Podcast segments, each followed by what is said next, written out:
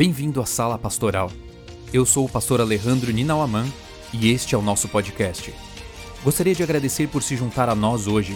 Esta é a série Reavivados por Sua Palavra, onde leremos juntos um capítulo do livro de Provérbios a cada dia. Espero que a reflexão de hoje o inspire e motive a viver o sonho de Deus para você.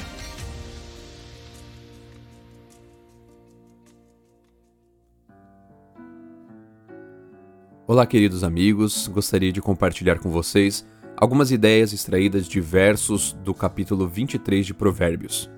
O verso 4 e 5 diz que não esgote suas forças tentando ficar rico. Tenha bom senso.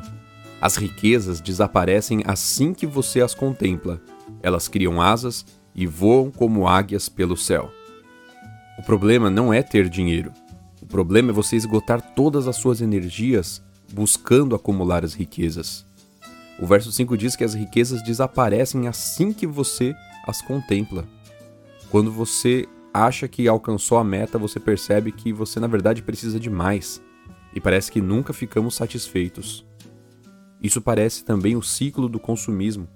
Nós almejamos e desejamos um produto e juntamos dinheiro, nos esforçamos e às vezes até ali parcelamos uma compra que vai nos deixar prisioneiros daquela dívida por meses, e quando nós adquirimos aquilo que tanto sonhávamos, parece que agora tem outra coisa que nós queremos também.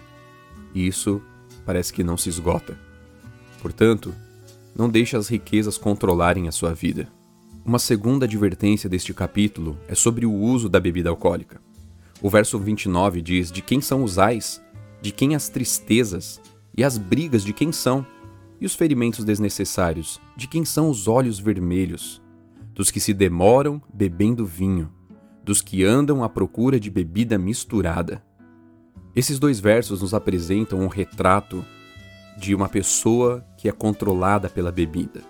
Uma pessoa que, ao se embriagar, ela passa por situações que a deixam entristecida depois, ferimentos que não seriam necessários, olhos vermelhos, e os ais que na Bíblia são maldições. Essas pessoas que se demoram bebendo vinho, que procuram a bebida alcoólica, a bebida misturada, elas se expõem a essa situação, a esse problema. E tudo isso porque o verso 31 diz que o vinho, quando ele está vermelho, ele atrai. Ele cintila no copo, escorre suavemente, mas no final ele morde como uma serpente e envenena como víbora. Ele é traiçoeiro. E a bebida alcoólica é assim: você às vezes vai beber achando que não vai se deixar embriagar, e quando você menos percebe, você já não está no controle total das suas capacidades mentais, do seu corpo. O problema aqui é que nós, quando perdemos o controle do nosso raciocínio, das nossas palavras, o controle do nosso corpo, nós estamos entregando algo que é muito precioso para Deus em nós. Quando Deus nos criou a sua imagem e semelhança, ele nos deu a capacidade de pensar, de raciocinar, de tomarmos decisões, escolhendo com sabedoria. Quando você perde o controle da sua razão, você está abrindo mão da sabedoria.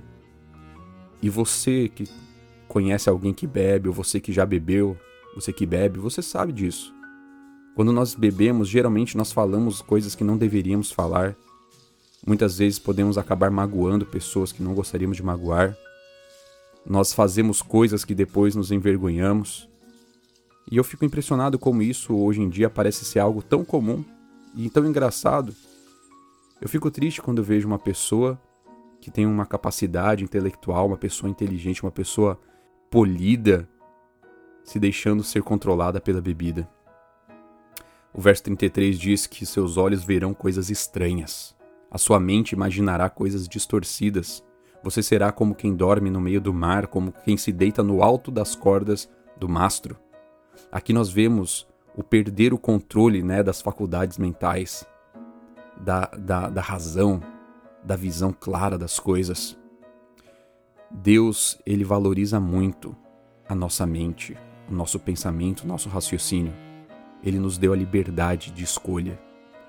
E é interessante que ele se comunica conosco através da nossa mente. E uma coisa que a bebida faz é deixar a nossa mente turva, anuviada, e eu diria até com dificuldade de compreender aquilo que Deus está falando com você naquele momento. O verso 35 diz do estado extremo da embriaguez. E dirá: Espancaram-me, mas eu nada senti. Bateram em mim, mas nem percebi. Quando acordarei para que possa beber mais uma vez? Essa pessoa que se entregou à bebida, que sofreu, que apanhou, quando ela sai do efeito do álcool, a primeira coisa que ela pensa é: como eu vou beber de novo? Eu trabalhei durante um período numa clínica de dependentes químicos, aqui próximo da minha casa, como pastor, como conselheiro. E quantas vezes eu conversei ali com aqueles jovens e eles confessando a luta que é para eles deixarem a bebida, a luta para deixarem as drogas. Você sabe muito bem que existem pessoas que podem tomar um copo de cerveja, dois, e nunca mais beber mais nada. Mas também existem outras pessoas que apenas com o primeiro gole de bebida vão se tornar tão viciadas que nunca mais vão se ver livre desse vício. O alcoólatra, aquele que é dependente da bebida. E como é complicado uma pessoa se recuperar do alcoolismo. Muito mais difícil, até mesmo, do que das drogas, de outros tipos de drogas. Eu queria dizer para você: se o álcool é algo tão perigoso, por que nos expormos a ele? Por que expormos nossos filhos a ele? Por que brincar com algo que pode destruir a vida? Por que usar um produto que pode tirar na nossa capacidade de raciocínio, nossa capacidade de agir com sabedoria? Por que colocar algo no nosso corpo que vai diminuir a nossa capacidade de ouvir a voz de Deus? E ouvir a voz de Deus é a coisa mais importante na nossa vida. O meu convite para você é que na sua vida e na minha vida nós possamos agir com a verdadeira temperança. A verdadeira temperança não é usar um pouquinho do que é bom e um pouquinho do que é ruim. A verdadeira temperança é uma abstinência completa daquilo que claramente faz mal para mim, para o meu corpo.